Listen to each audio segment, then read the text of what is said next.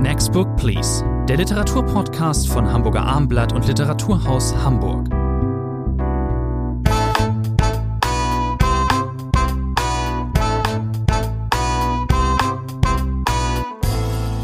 Next Book Please, eine letzte Ausgabe in diesem Jahr mit neuen, mit aktuellen Titeln. Mein Name ist Thomas André. Bei mir ist Rainer Moritz im Podcaststudio des Abendblatts. Hallo, Herr Moritz. Schönen guten Morgen. Wir sprechen heute über Andrea Petkovics Zwischen Ruhm und Ehre liegt die Nacht, erschienen bei Kiwi. Über Ralf Rothmanns Hotel der Schlaflosen, ein Erzählungsband, erschienen bei Surkamp. Und über Ilja Leonards Pfeifers Grand Hotel Europa, erschienen bei Pipa fangen wir an mit dem Leistungssport. Andrea Petkovic ist, die meisten werden es wissen, eine sehr erfolgreiche Tennisspielerin gewesen. Also in der Top Ten ist sie schon lange nicht mehr. Sie galt immer als etwas andere Sportlerin. Das hat äh, vor allen Dingen immer mit ihren kulturellen Interessen zu tun gehabt, über die sie äh, sehr mitteilsam war. Und äh, sie schrieb eben auch Kolumnen und Essays für überregionale Titel wie den Spiegel und die Süddeutsche. Dass sie ein 1,2er Abi am Darmstädter Georg Büchner Gymnasium hat, das konnte man oft mal nachlesen. Das fällt einem sofort dazu ein, mir zumindest. Also die Frau ist eigentlich hoch willkommen äh, im Medienzirkus, weil sie eben, ich sagte es eben, etwas anders ist. Das ist nun ihr erstes Buch, ein Erzählungsband. Herr Moritz, Herr Professor Moritz, was sagen Sie dazu? Ja, natürlich ist man erst einmal skeptisch, wie, uns das die ganzen letzten Jahre gegangen ist, wenn wir plötzlich den zehnten Schauspieler hatten, der meint, er muss einen Roman schreiben oder Erzählungen schreiben. Aber das was anderes man, jetzt. Wollte ich gerade sagen, dann ist man nicht direkt äh, begierig darauf, weil man denkt, ist das nur eine Vermarktung? Ist das nur eine Strategie? Und natürlich stürzen sich die Kollegen vom Feuilleton, von den äh, Hochglanzmagazinen sofort auf Frau Petkovic. Das hat man in den letzten Monaten natürlich auch verfolgt. Also man muss erstmal diese Vorurteile wegschieben äh, und schauen, kann die wirklich was? Sie ist ja, das haben Sie, glaube ich, noch nicht erwähnt, jetzt auch im Fernsehen eingestiegen. Sie moderiert die ZDF-Sportreportage. Das war Also sie wird äh, eine Karriere machen und das merkt man natürlich diesen Texten an. Das ist keine Autobiografie im klassischen Sinne, Dafür wäre sie ja noch ein bisschen jung. Frau Petkovic ist Anfang 30. Jetzt schon sozusagen auf ihr Tennisleben komplett zurückzublicken, das wäre zu früh. Sie haben gesagt, es sei ein Erzählungsband und äh, der Giepmann-Witsch Verlag hat auch Erzählungen drunter geschrieben. Das sind es natürlich nicht. Das muss man mal ganz deutlich sagen. Das sind autobiografische Texte, die manchmal einen dramaturgischen Bogen haben, die manchmal fiktional ausgestattet sind. Aber es sind sehr anschaulich und auch äh, immer wieder beeindruckende Szenen, vor allem natürlich aus dem Leben zum ersten eines Migrantenkindes. Das muss man sagen. Die Eltern sind aus Bosnien gekommen. Sie ist als sehr, sehr kleines Kind nach Deutschland, nach Darmstadt gekommen. Diese Erfahrungen spielen eine wichtige Rolle. Die versuchen auch manchmal zu erklären, warum bin ich so ehrgeizig geworden, warum wollte ich immer die Beste sein, das spielt eine wichtige. Und dann sind es natürlich, wie es sich gehört für ein Sportlerleben, die Höhepunkte ihres Tennislebens. Bestimmte Siege, die sie errungen hat bei den Grand Slam Turnieren, werden immer mal wieder zitiert. Aber es geht vor allem darum, was heißt es, eine Sportlerin zu sein in diesem Zirkus. Dieses Wort verwendet man ja für den Tennis, für das Tennisgeschehen immer wieder. Hin und her reisen, ständig woanders sein. Was heißt es, damit zurechtzukommen? Was heißt es für das eigene Leben? Ich musste zwischendurch auch immer wieder auf den Einband gucken. Da steht tatsächlich Erzählungen. Ich weiß nicht, ob die alle einzeln für sich ähm, funktionieren, diese Stückchen, ich, äh, Stücke. Ich glaube aber schon. Vor allen Dingen ist da natürlich eine innere Kohärenz. Es ist nicht chronologisch. Es kreist aber oft um dieselben Themen und ist würde ich sagen, auch von der Reihenfolge irre gut komponiert ist. Die Frau versteht sich innerhalb ihrer Stücke, ihrer Kapitel auf eine Dramaturgie, aber auch was das Gesamt angeht. Die wurde, Sie haben es schon erwähnt, 1987 in Tuzla geboren, kam dann wirklich im Kleinkindalter nach Deutschland, hat eine jüngere Schwester. Ihr Vater war Tennislehrer. Der Unterschied zu Sascha Stanisic, ähm, der ja auch äh, dieselbe Herkunft hat, ist äh, in erster Linie natürlich die, äh, der, dass ähm, Stanisic eben im Teenageralter kam. Der hat 14 Jahre ähm, in Bosnien gelebt und das ist sozusagen in seinem, ähm, gerade im letzten Buch, dem, das wir alle kennen, Herkunft, da ist das äh, eben sein Thema, diese Bikulturalität, dieses Verlassen müssen des einen Ortes, dann das Ankommen im anderen. Das schwierig ist auch der Behördenterror teilweise. Seine Eltern durften ja nicht in Deutschland bleiben. Also das ist das wird teilweise angeschnitten bei Petkovic, die ja natürlich auch die Community in ähm, Deutschland kennt. Es kamen aus der eigenen Verwandtschaft, kamen relativ viele eben auch im Krieg, aber erst später, ein paar Jahre später, auch ältere ähm, ähm, Cousinen oder wie auch immer. Sie war so klein, für sie war das nie so das Thema. Sie ist äh, angekommen, war relativ schnell, wie man, das ist ein blödes Wort, aber integriert, vielleicht sagt man das doch einmal. Ihr, ihr Thema ist eigentlich, nicht die, die Bikulturalität, Bikulturalität, die schwingt immer mit, aber eigentlich ist ihr Thema, ich sag's mal überspitzt jetzt, oder ah, nein, eines der Themen ist, ähm, so, übrigens, wir Sportler, wir haben auch kulturelle Interessen und wir haben auch einen äh, sozusagen äh, intellektuellen Ehrgeiz. Das blitzt für mich schon relativ deutlich immer auf. Es ist kein bildungshuberisches Werk ganz und gar nicht, dann wäre es natürlich mhm. schlimm, aber es durchzieht diesen das wird, wird vorher, wird sie sich vorher überlegt haben, vielleicht auch mit dem Lektorat zusammen, dass da immer wieder so dieses Interesse für Literatur ganz stark widerscheint. Es sind auch natürlich die Parts, die Teile, die mich sozusagen ganz stark für sie eingenommen haben. Dann schreibt sie wunderbar an einer Stelle über ähm, Philip Roth, ähm, in dessen ersten Roman eben auch Tennis eine Rolle spielt. Und dann ist sie schon, würde ich schon sagen, ähm, in ähm, textauslegerischer Hinsicht, so was die Interpretation angeht, gar nicht schlecht. Also da können wir äh, Germanisten, können wir nur staunen. Also das Nein, das ist eine belesene Autorin, das merkt man vor allem im, im, letzten Teil des Buches, wenn dann sogar David Foster Wallace, der ja nicht die einfachste Lektüre äh, uns mitbringt, Ach. eine wichtige Rolle spielt neben Philip Roth. Sie hat genauso lange gebraucht für äh, Infinite Chest, das gibt sie zu. Wollte ich gerade sagen. Nein, also ich glaube, ich will noch einmal einen Schritt zurückgehen, was diese in Anführungszeichen diesen Migrationshintergrund angeht. Sie haben recht, das ist eine andere Situation als bei Stanisic, aber es spielt natürlich trotzdem immer noch eine Rolle. Es spielt eine Rolle zum einen dadurch, dass die Familie natürlich immer nach in die alte Heimat in Anführungszeichen zurückreist. Diese Autoreisen, 1300 Kilometer sind es, glaube ich, nach Novi Sad, die man unternimmt. Einmal eine sehr schöne Szene, da hat sie ein Spiel verloren, was sie eigentlich schon gewonnen hatte, kurz vor dieser Autoreise. Mhm. Der Vater äh, gibt ihr mit den Augen zu verstehen, ach, mach doch schneller, hau die schneller vom Platz, damit wir nicht so viel Verkehr haben. Dann verliert sie noch in letzter Sekunde das Spiel und sie heult anscheinend die ganze Strecke bis nach Hause hinten im Auto über diese Niederlage. Also man reist in die Heimat und als man dann in Darmstadt ist, sie wie gesagt als äh, Kleinkind, äh, spielt das insofern eine Rolle, weil sie sich natürlich immer noch nicht zugehörig fühlt. Sie will zugehören, das heißt an einer Stelle mal, ich will zur Elite gehören, auch die sich mit Kultur, mit Ähnlichem beschäftigen und äh, die Eltern nehmen auch eine Sonderrolle ein. Der Vater Vater kommt sehr schnell an als Tennislehrer und man hat eben äh, in diesem Hintergrund von armen Leuten, in Anführungszeichen, hat man selber aber ein kleines Reihenhäuschen. Das heißt, es heißt einmal, ich bin zwischen zwei Welten, ich stehe zwischen zwei Welten, weil sie sich keiner Schicht richtig zugehörig fühlt und sich dann hochstrampelt. Das Hocharbeiten, das Hochstrampeln, das spielt auf vielen Ebenen in diesem Buch eine wichtige Rolle. Sie spricht äh, dezidiert, explizit von ihren beiden Heimaten. Das heißt, sie unterschlägt natürlich die Herkunft der Eltern ganz und gar nicht, ist aber dann, sie lebt mittlerweile in Brooklyn mit ihrem Lebensgefährten, ähm, sie ist gerne in Amerika. Sie hat da irgendwann eine dritte Heimat sich vielleicht äh, geschaffen. Sie schreibt auch gerne darüber, wie sie in Amerika ankam, wer dann alles zu den US Open kommt, wer dann bei ihr im VIP-Bereich sitzt. Das sind nämlich zum Beispiel die Musiker, kein Witz, einer Band namens Tennis. Äh, mit der war sie unterwegs ähm, auf Tour und hat sie natürlich, also ihr Angang an das Kulturelle ist eben oft der Connex über den Sport, über Tennis. David Foster Wallace mag sie, äh, auf den stieß sie, weil es eben da auch klar um Tennis geht. Da gibt es starke Tennis. Theorie, ein Buch von äh, Essays von genau. äh, Foster Wallace, genau. die sich damit beschäftigen. Dieses Beispiel, dass sie sich mit dieser Band beschäftigt, die Tennis heißt, ist übrigens ein Indiz dafür, dass es wahrscheinlich doch nicht so wirklich fiktionale Texte sind. In einer richtigen Erzählung hätte man so etwas nie erfunden, dass eine Band Tennis heißt, mit der eine Tennisspielerin dann zusammenkommt. Das ist eher ein antifiktionales Zeichen, wenn das, Sie so wollen. Das Romanhafte ist bei solchen Dingen, äh, da sind wir uns, glaube ich, einig, immer, äh, dass sie aus dem Gedächtnis sozusagen Dialoge äh, zitiert. Die können, kann man sich natürlich so nicht merken.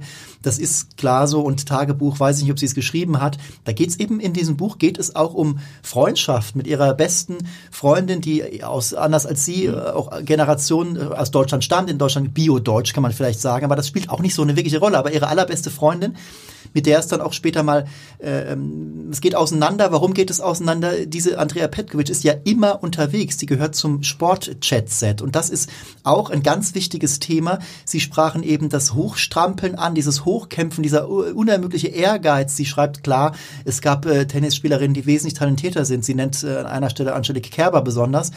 Es geht aber vor allem auch darum später um die Einsamkeit auf, auf der Tour. Es geht darum, um, um, im Hotel hat sie einmal eine der besten Szenen für uns äh, Literaturmenschen natürlich, dass sie äh, in Australien ist das, glaube ich, im Hotel hat sie eine Art Panikattacke und, und das meine ich mit äh, geschickter Dramaturgie. Sie äh, lässt es sich nicht daneben zu schildern, ähm, was hat sie gerettet? Dostoevsky, Verbrechen und Strafe. Das hat, da kam sie runter. Sie lag diesen, sah, sah diesen dicken Schinken auf dem, auf dem Nachttisch liegen Und der dann, damals aber noch Schuld und Sühne hieß. Genau, stimmt. Ich sagte, genau, das, so, so nennt sie es auch. Genau. Also es ist auf gewisse Art und Weise ein Sportbildungsroman so würde ich es mal nennen. Gibt es diese, dieses Genre? Vielleicht kann man es für Sie erfinden. Nein, es ist ungewöhnlich, weil das jetzt äh, Sportler, egal ob aktive oder nicht aktive, jetzt mit äh, Erzählungen hervortreten, das kommt wirklich nicht so oft vor. Man sollte natürlich auch mal einen Blick, äh, wenn wir schon streng sind, hier auch auf die Sprache werfen. Was ist das für, wie ist es geschrieben letztlich? Ich glaube, das ist ein solid erzähltes Buch. Es ist jetzt nicht so... Aber mit Tendenz, es, mit Tendenz nach oben. Dass es mich vom Hocker gehauen hat. Es ist, manchmal hat es merkwürdige Entgleisungen, wo ich mich gewundert habe. Dass der Lektor ist durch. Warum hat man nicht, ganz am Anfang schon auf Seite 7 heißt, das Zimmer war so dunkel wie die Seele des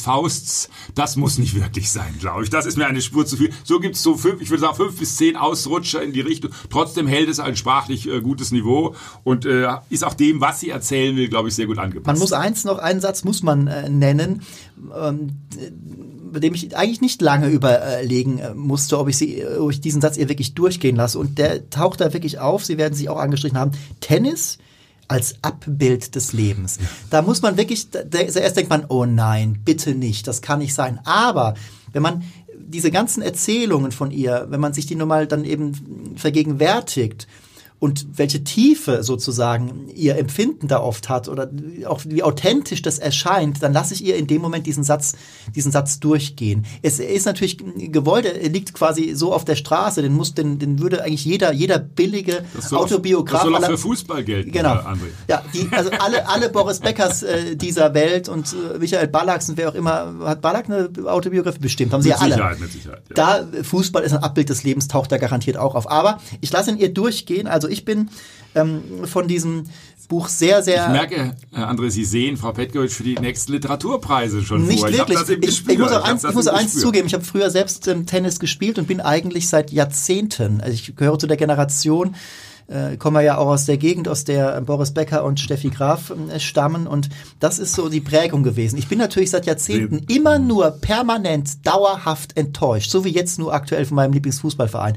Angelique Kerber war wirklich eine Rettung sozusagen. Jetzt muss man auf den furchtbaren Sascha Zverev hoffen, dass der, also, na. Sehen Sie, das ist übrigens der Unterschied zwischen uns beiden. Sie haben Tennis gespielt, ich bin über Tischtennis nie hinausgekommen. Wahrscheinlich haben Sie auch, werden Sie demnächst Golf spielen, wenn ich es über Minigolf nie hinausbringe. Das ist der Unterschied zwischen uns. Wahrscheinlich war ich von Petkovic, um das nochmal zu sagen, wahrscheinlich immer ein wenig enttäuscht, auch was ihre, sie war in den Top Ten zweimal, sie war im Halbfinale der French Open. So, egal. Äh, jetzt, was diesen, äh, dieses, dieses, äh, diese zweite Karriere angeht, muss man natürlich sehr gespannt sein. Schafft sie es, ähm, ein eigenes Thema noch zu finden, vielleicht auch für ein rein fiktionales Werk? Man muss da wirklich abwarten. Sie haben gesagt, dass auch ein bisschen Luft nach oben ist, was die Sprache angeht. Ich bin da nicht ganz so streng, obwohl ich natürlich auch die Punkte sehe. Ich bin mit einem kleinen Bonus, gebe ich ihr wirklich acht Punkte. Ich gebe sieben Punkte. Das dachte ich mir fast. So, kommen wir jetzt zu einem alten Fahnsmann der deutschen Literatur, zu Ralf Rothmann. Auch das oder das nun wirklich ein genuiner Erzählungsband, äh, Hotel der Schlaflosen. Später haben wir noch ein zweites Hotel. Mm, Jahrgang 53, hier in Schleswig geboren, das wissen wir alle, dann ähm, im Ruhrgebiet aufgewachsen und jetzt aber schon seit viereinhalb Jahrzehnten in Berlin. Diese drei geografischen Prägungen spielten bei Rothmann immer eine Rolle. Das Norddeutsche wahrscheinlich äh, erst in den letzten Jahren. Wir denken an den Frühling sterben. Da geht es um die jungen Männer aus äh, Norddeutschland, die an die Front müssen. Und danach der Gott eines Sommers. Da geht es um die Heimatfront äh, sozusagen, muss man so auszudrücken. Das waren die beiden letzten großen Romane, die wir gerne gelesen haben. Jetzt wieder ein Erzählungsband. Rothmann ist, kann man glaube ich sagen, oder behaupte ich jetzt mal auch, was Erzählung, was diese kleine Form angeht, ein absoluter Meister. Wo da frage ich gleich mal, stimmen Sie mir dazu? Was, was lesen Sie von Rothmann lieber, die Erzählungen oder die Romane? Ach, ist, er gehört zu den wenigen Autoren, wo ich äh, da wirklich unsicher bin, weil er ist ein äh, Meister auch der, wie man früher gesagt hat, kleinen Form. Das merkt man an diesen elf Erzählungen, die wir hier versammelt haben. Äh, und äh, dass er ungeheuer viel kann, das ist, glaube ich, unbestritten. Äh, Sie haben im Frühling Sterben erwähnt, seinen letzten großen auch Publikumserfolg. Das war ja ein Bestseller in Deutschland. Auch da war ich immer gespalten, ein klein wenig, weil Ralf Rothmann traut sich, und das ist in diesem Band in zwei, drei Erzählungen auch der Fall, er traut sich Dinge zu erzählen in einer Art und Weise, wo man bei anderen Autoren sagen würde, das geht nicht. Das ist Kolportage, das ist zusammengestückelt. Äh, die erste Geschichte, wenn ich auf die vielleicht gleich eingehen darf, um das etwas zu verdeutlichen, Hotel der Schlaflosen, die Titelgeschichte, vielleicht auch die stärkste Geschichte dieses Bandes, traut sich eben auch äh, eine Geschichte zu erzählen, wo man sagt, darf man das noch heute nach so vielen Jahrzehnten? Es geht um Isaac Babel, den berühmten Autor, Reiterarmee, vielleicht sein bekanntestes Werk hierzulande. Dieser Isaac Babel soll äh, zum Opfer fallen Säuberungsaktion, der soll hingerichtet werden. Ganz einfach, wir sind in Russland, äh, in diesem sogenannten Hotel der Schlaflosen, was natürlich ein Euphemismus ist für den Ort, wo er sich aufhält.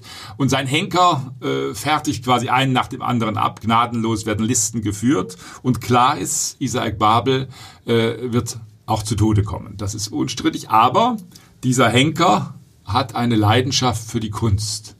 Das kennt man aus dem Dritten Reich. Auch diese Geschichten werden immer genüsslich erzählt. Die bösen SS-Leute, die dann gerne Klavier gespielt ja, haben, ja. für Beethoven geschwärmt.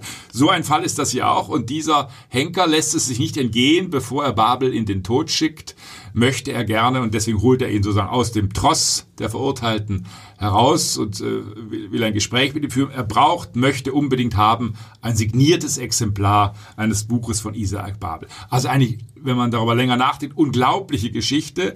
Und das meine ich damit, Rothmann traut sich Dinge, wo ein leichtes Unbehagen mir immer aufsteigt, kann man solch eine grausliche Geschichte in so einem Erzählton äh, wiedergeben, wie Rothmann es tut. Im Frühling sterben war ein ähnlicher Fall. Da habe ich manchmal auch ein bisschen Bedenken bekommen. Aber unter dem Strich würde ich sagen, äh, er traut sich das und er kann es auch. Also der Kolportageverdacht ist immer ein bisschen da bei manchen dieser Texte von Rothmann. Aber äh, er kriegt sozusagen die Kurve meistens noch sehr gut. Das, ich musste auch nochmal an im Frühling sterben denken, diese zwischen Cormac McCarthy und naja, Tarantino war es eher nicht, aber man dachte vielleicht ein bisschen an Tarantino, weil das so unbefangen, diese Herangehensweise an die Frontszenen und die, die äh, Feste der SS-Leute noch sozusagen auf dem Kadaver Europas, das ist schon, äh, das ist, geht, das geht in eine Richtung, wo, wo man denkt, er macht es sich, er, er traut sich was, genau, aber es kann auch schief gehen und es klappt dann. Es klappt auch im Hotel der Schlaflosen ist, kleine Verbesserung, glaube ich, die zweite Geschichte in dem Band. Er geht nicht sofort mit ja. ihr rein. Nein, aber es ist sozusagen die Titelgeschichte. Die Titelgeschichte, die, genau. genau. Und äh, ist vor allem ein Hinweis darauf, ähm, diese elf Geschichten wie ähm, wie sehr er variiert. Ähm, die Themen vielleicht gar nicht, aber die Schauplätze, das ist äh, eine irre äh, Spannweite. Wir haben eigentlich auch wieder alles. Wir haben Berlin, wir haben äh, Schleswig, wir haben, wir haben das Ruhrgebiet. Wir haben das Ruhrgebiet vor allem. Wir haben das angesprochen, man, dadurch ist er ja bekannt geworden. Und das kann er wie kein zweiter. Diese Szenen, da ist ein Vater, der Wildwest-Romane sich aus einem Kiosk immer holt. Dann gibt es ja. eine kleine Szene mit einem Obdachlosen, der plötzlich eine Pistole zieht. Viel mehr passiert gar nicht. Aber diese Szenerie darzustellen, dann gibt es ein Bergwerksunglück, auch das eine starke Geschichte das der Wodka des Bestatters. Das ist was, wie die beiden, Sie nennen sie jetzt, äh, äh, die, die, die Bergwerkgeschichte des, ähm, äh, ähm, genau, der Wodka des Bestatters ist natürlich der Wahnsinn. Da wird er relativ eindeutig, äh, wird da, glaube ich, Hebel äh, zitiert. Hebel, Hebel, Hebel. Hebel. Da denkt man sofort, denkt man sofort an die Kalendergeschichten. Da ist es ähm, so, dass ähm, ein, ein Bestatter, äh, der säuft und so weiter und so fort, äh, wird zur Zeche gerufen. Äh, da gab's, so, man denkt erstmal ein Zechenunglück und dann äh, bekommt man erstmal sozusagen Einblicke in das Handwerk der Bestatter überhaupt. Das sind dann irgendwie elf Bestatterwagen.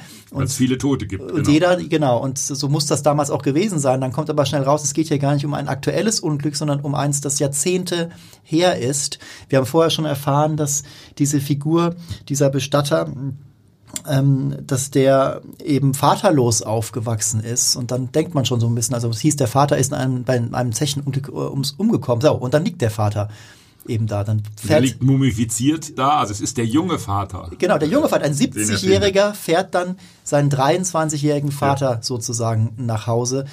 Und, ähm, Man lernt in dieser Geschichte, das zeigt, dass Rothmann durchaus auch des Humors fähig ist. Es gibt ja diesen Satz über das Berufswesen des Bestatters und dann heißt es, Bestatter haben nun mal keine Stammkunden. Im Gegensatz zum Fleischermeister muss der Bestatter sozusagen sich seine Kundschaft immer wieder neu erwerben. Also auch das kann Rothmann äh, zwischen den Zeilen. Egon Benninghoff aus Mülheim, das ist äh, äh, sozusagen der Held äh, dieser Geschichte, der, der Sohn, der seinen Vater wiederfindet. Interessanterweise gibt es aber auch, es gibt einen, einen Ich-Erzähler in dieser Geschichte. Das ist äh, ähm, der, der Sohn der Lebensgefährtin Egon Benninghoffs. Der fährt da eben mit und der hat sein eigenes, äh, seine eigene Problemlage. Sein Bruder nämlich ist äh, der neue Lebensgefährte seiner seiner Ex sozusagen. Und äh, das wird interessant miteinander verquickt. Man fragt sich, muss das eigentlich noch sein? Dieses zweite Schlachtfeld sozusagen, dieses zweite große Thema.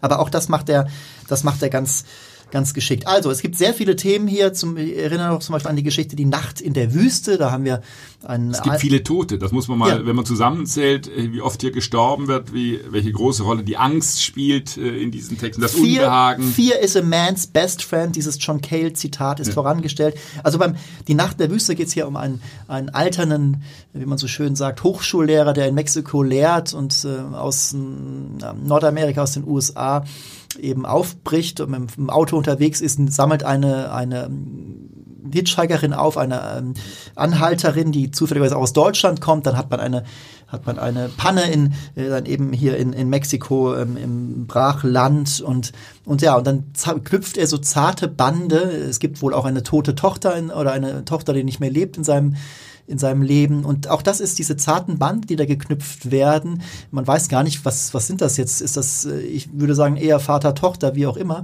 Mhm. Ähm, aber das ist schon auch wieder sehr zart entfaltet und ähm, eine. Aber das Ganze, Sie haben das Wort zart gerade verwendet. Das ist ein Aspekt dieser Erzählungen.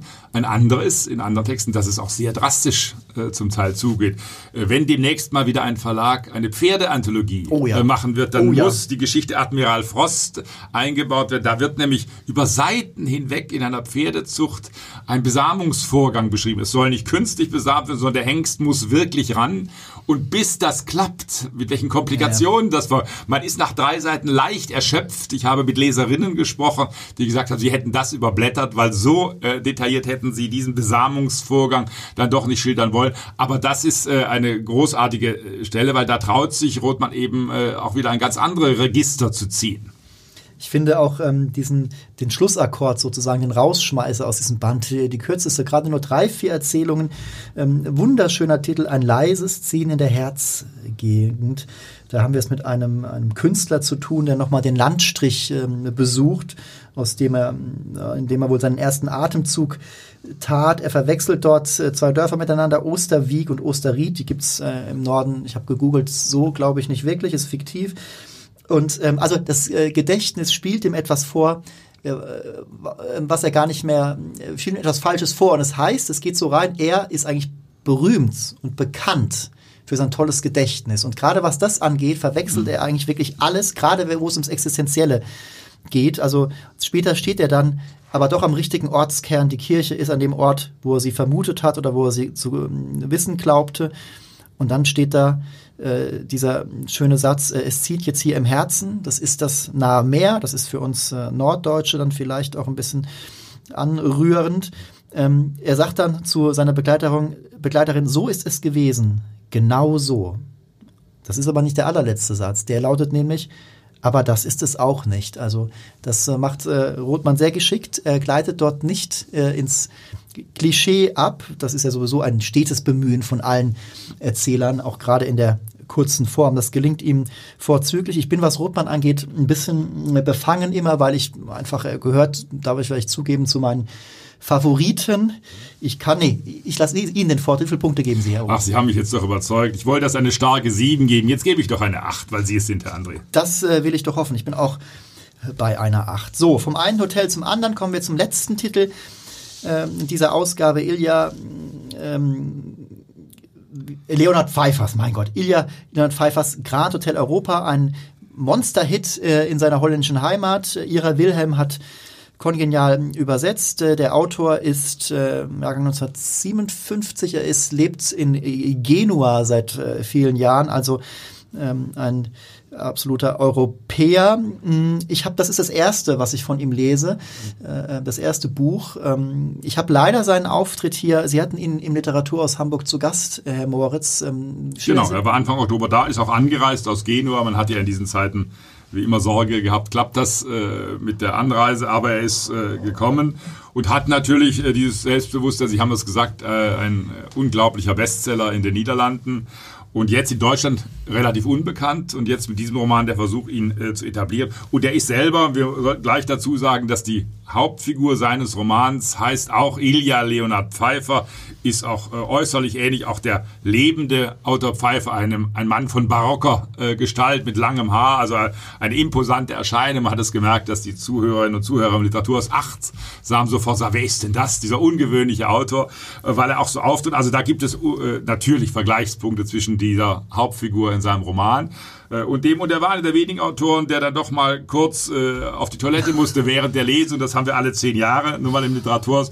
Aber das hat äh, die Moderatorin Wie kündigte Katja er das Weise wunder, er ging einfach. Er stand auf, er müsste, und die Moderatorin Katja Weise hat das mit dem äh, Schauspieler, der den deutschen Text gelesen hat, von Ira Willem, aber wunderbar hinbekommen. Nein, dieses äh, Buch äh, Grand Hotel Europa mit äh, 560 Seiten ungefähr ist natürlich ein ganz opulentes Werk. Erstmal, man merkt auch im Vergleich zu vielen deutschsprachigen Autorinnen und Autoren, da traut sich einer was, da hat einer sozusagen ganz Großes im Sinne. Es fällt an einer Stelle mal, als er, diese Hauptfigur Pfeiffer, mit seinem Verleger spricht, man überlegt, was kann das nächste Buch sein, äh, und der Verleger wird sofort hellhörig und sagt, das könnte doch eine Art Zauberberg des 21. Jahrhunderts werden. Das ist natürlich hier bewusst gesetzt. Wir sind in einem Hotel, wir haben es mit vielen Figuren zu tun, wir haben es ähnlich wie im Zauberberg mit vielen gelehrsamen Unterhaltungen zu tun. Vielleicht kurz zum Setting.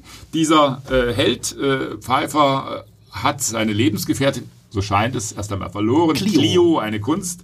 Historikerin, die, äh, das erfährt man nach 400, 500 Seiten, sich entschlossen hat, in die Wüste zu gehen. Es gibt diese berühmte Louvre-Dependance äh, in, in und dorthin äh, diese Stelle nimmt. Ja, zu seinem Entsetzen, er kann da nicht hin, er ist ein alter Europäer, das ist das zentrale Thema dieses Buches. Europa, welche Rolle wird Europa künftig spielen, was ist das Besondere an Europa? Und er ist jetzt allein und zieht sich zurück in ein nicht näher lokalisiertes Grand Hotel, das seine besten Tage hinter sich hat.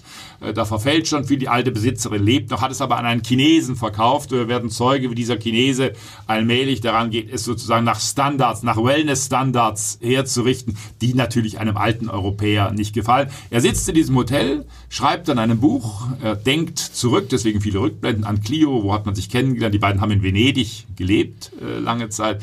Das ist sozusagen der Rahmen. Und dann eben, ich habe es gesagt, diese vielen gelehrsamen Unterhaltungen über Europa, über die Kunst, äh, ein ein verschwundenes Gemälde spielt da noch eine wichtige Rolle. Also eine unglaubliche Themenfülle. Er schreibt nicht nur irgendein Buch, er schreibt quasi im Hotel dieses Buch. Es ist ja. also gibt eine, eine Metaebene. Sie nannten eben schon ähm, dieses ähm, den Zauberberg, da denkt man natürlich schon vorher dran, äh, wenn es um so, wenn man einen Roman dann relativ schnell das äh, Signier ähm, Ideen oder Konversationsroman aufpappt, dann denkt man natürlich an den Zauberberg und da kommt das Setting noch dazu. Ähm, also es gibt hier so eine Art äh, Grundthese, äh, mit der in der sich für ähm, Pfeiffer die Gegenwart äh, kristallisiert. Das ist in diesem Fall eben das alte vergangenheitssüchtige Europa das, äh, ähm das ist das Merkmal des europäischen Denkens in diesem Roman, äh, dass Europa vom Gestern bestimmt ist. Genau, und dass es aber abgehängt wird von allen genau. Welt, von Weltgegenden, von Amerika sowieso schon lange, aber jetzt eben auch ganz stark von Asien. Abgehängt von Sehr Welt lustig übrigens dann, wenn die Chinesen kommen ja. und sich dann, ist, der Roman, das sollte man vielleicht jetzt auch gleich erwähnen, spielt ja in den Rückblenden an sehr, sehr vielen Schauplätzen. Wir sind nicht nur in Venedig, wir sind in Genua, wir sind auf Malta, wir sind in Cinque Terre, in Skopje, in Amsterdam, dann in einem holländischen Vorzeigedorf, wo die Touristen auch Invasionen hinbetreiben. Und wenn die Chinesen eben diese alten europäischen Orte aufsuchen, dann suchen sie oder wollen sie verstehen, wie es einmal wörtlich heißt, wie unsere, also die chinesischen Vorfahren einmal gelebt haben. Genau. Das ist quasi die vorsintflutliche Lebensform, die man in Europa noch einmal sehen möchte. Ein bisschen auch Europa als Freizeitpark. Das zweite Thema eben, wo sich äh, das äh, die Gegenwart zeigt wie nichts anderes, ist für den Erzähler der Tourismus. Und die, der ideale Ort, um dessen Auswüchse zu betrachten, ist dann eben Europa. Um mal kurz ein Beispiel zu geben, um, über was da so, so ähm, wortgewaltig äh, geredet wird, das ist ähm, eben sehr, sehr heutig dann sowas wie Airbnb. Und da wird, äh, da geht also dieser, dieser Romanschriftsteller, der wird äh, von zwei Marcos, einem der niederländische Marco und der italienische Marco angehauen. Sie wollen mit ihm ein einen Dokumentarfilm drehen über den Tourismus und er soll quasi vor der Kamera äh, ähm, auch Leute befragen. Und das geschieht dann irgendwann auch nicht mehr vor der Kamera, da gibt es so Hintergrundgespräche.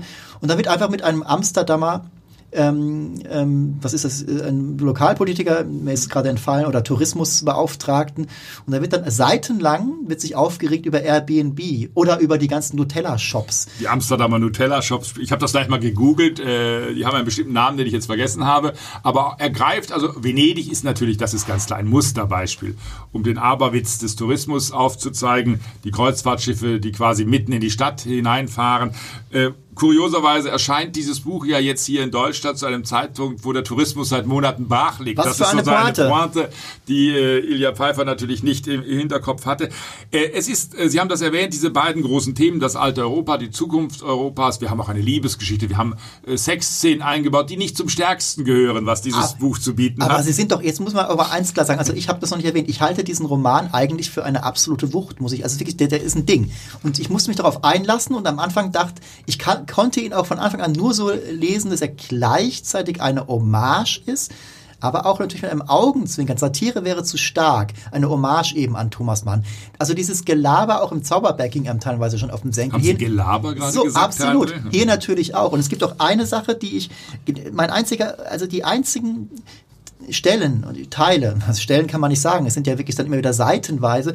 Sie haben es eben kurz erwähnt, dieses Spiel, das Clio und und ähm, der Schriftsteller eben spielen. Äh, sie suchen dieses, dieses Bild des Renaissance-Malers Caravaggio. Und da war es mir dann teilweise ein bisschen zu viel, aber da ist auch wahnsinnig gelehrt. Also die Clio ist halt Kunsthistorikerin und da wird dann eben auch viel ähm, gefachsimpelt. Aber Herr André, wir wollen jetzt mal schon die Dinge beim Namen nennen. Ich habe dieses Buch gern gelesen, würde ich Es ist doch sofort auch auch, so- zugeben. Es ist ein richtiger Schmöker. Es, ich habe es am Anfang gesagt, dieser Autor traut sich etwas, was in der deutschen Literatur selten ist. Er erzählt ausladend, überbordend, auch in den Adjektiven. Die Übersetzerin hat wirklich harte Arbeit geleistet, um das ins Deutsche zu bekommen. Aber natürlich ist dieser Roman viel zu lang geraten. Die Tourismustiraden wiederholen sich natürlich irgendwann, wenn man in Amsterdam ist, wenn man in Venedig ist, wenn man in Githorn, dieses kleine Vorzeigedorf in den Niederlanden ist, dann kommen bestimmte Themen natürlich immer wieder aufs Neue äh, auf. Es wird immer wieder auch über diese europäische Thematik nachgesonnen. Hatte dieses Europa eine Zukunft? Er hat sehr gelehrte Menschen auch in diesem Hotel, mit denen er sich da beim Essen trinkt, äh, trifft. Es wird sehr viel gegessen und getrunken äh, in diesem Roman. Den Sex habe ich schon erwähnt. Also, es ist natürlich auch dann äh, letztlich etwas redundant oder nein, es ist definitiv redundant, was Ilja Pfeiffer uns auf diesen 550 Seiten erzählt. Definitiv, aber wir müssen auch sagen, wir sind, wir haben nun mal, äh, wir beide haben, wie viele, manche andere auch einen richtigen Bücherstapel. Natürlich halten uns die äh, großen Brecher immer auf. Wenn man sich aber darauf einlässt, ich habe schon gesagt, Caravaggio, das hätte es für mich auch, Das auch ist eine Detektivgeschichte Ja. gewissermaßen. Dann spielt die Flüchtlingsthematik auf Malta natürlich aber das eine ist doch wichtige auch Rolle. nicht schlecht. Also Ja. Er, er nimmt sich die Zeit und aber einen Punkt haben wir noch gar nicht äh, eben angesprochen. Äh, da, vielleicht ist, ist sozusagen das Scharnier, um dahin zu kommen, eben der Sex. Es ist auch ein irre komischer Roman. Die, die Beziehungsprobleme mit Clio, dieses völlig überdrehte, überzeichnete, die, die alte Zicke sozusagen, die ihn immer wieder sozusagen das Mord im, äh, Wort im Mund herumdreht.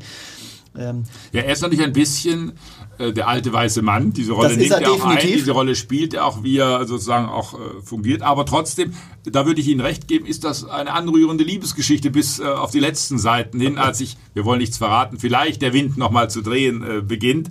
Aber es hat in dieser äh, Absurdität, die diese Beziehung natürlich hat, diese Clio kommt aus hochnoblem Haus, äh, er selber äh, natürlich nicht. Das hat schon äh, viele Facetten, wie die beiden miteinander umgehen und man hat durchaus als, wenn man sich in die Rolle des naiven Lesers hineinversetzt, durchaus den Wunsch, dass die beiden vielleicht doch zusammenbleiben, egal ob in der Wüste oder in Venedig oder in Genua. um nochmal diese Cara dieses Caravaggio-Motiv, diese, diesen Erzählstrang ein bisschen vielleicht zu entschuldigen. Ähm, wenn die da so unterwegs sind nach diesem dämlichen Bild, dann ist es zumindest insofern konsequent, als das ja auch ein pures sich versenken in Vergangenheit ist und so richtig schön europäisch. Einfach da rumfahren in der Welt und eben sich mit irgendwas beschäftigen, was Jahrhunderte her ist. Und von daher ist auch schon wieder stichhaltig, das so, so opulent auszubreiten. Ich bin Ich sehe schon, Sie streben unverzüglich auf acht Punkte hin. Ich spüre das, es Herr André. ist, Sie, Sie, Sie kennen mich mittlerweile gut genug. Ähm, äh, genau, ich kann mich da, ähm, ich kann mich da nicht dagegen erwehren. Ich äh, auch für den, für das Selbstvertrauen dieses Autors. Und dafür, dass er etwas wagt, äh, bin ich in der Tat äh, als Abschluss mhm. ähm, äh, in diesem. Äh, Sagen Sie es. Ach, bei acht Punkten. Ja. Ich bin heute langweilig und bleibe auch hier bei meinen sieben Punkten für einen äh, lesenswerten Roman mit Schwächen. Das war es dann für die, in dieser Ausgabe, liebe Zuhörerinnen und Zuhörer. Rainer Morris und ich bedanken uns, wünschen wie immer gutes Lesen und auf bald.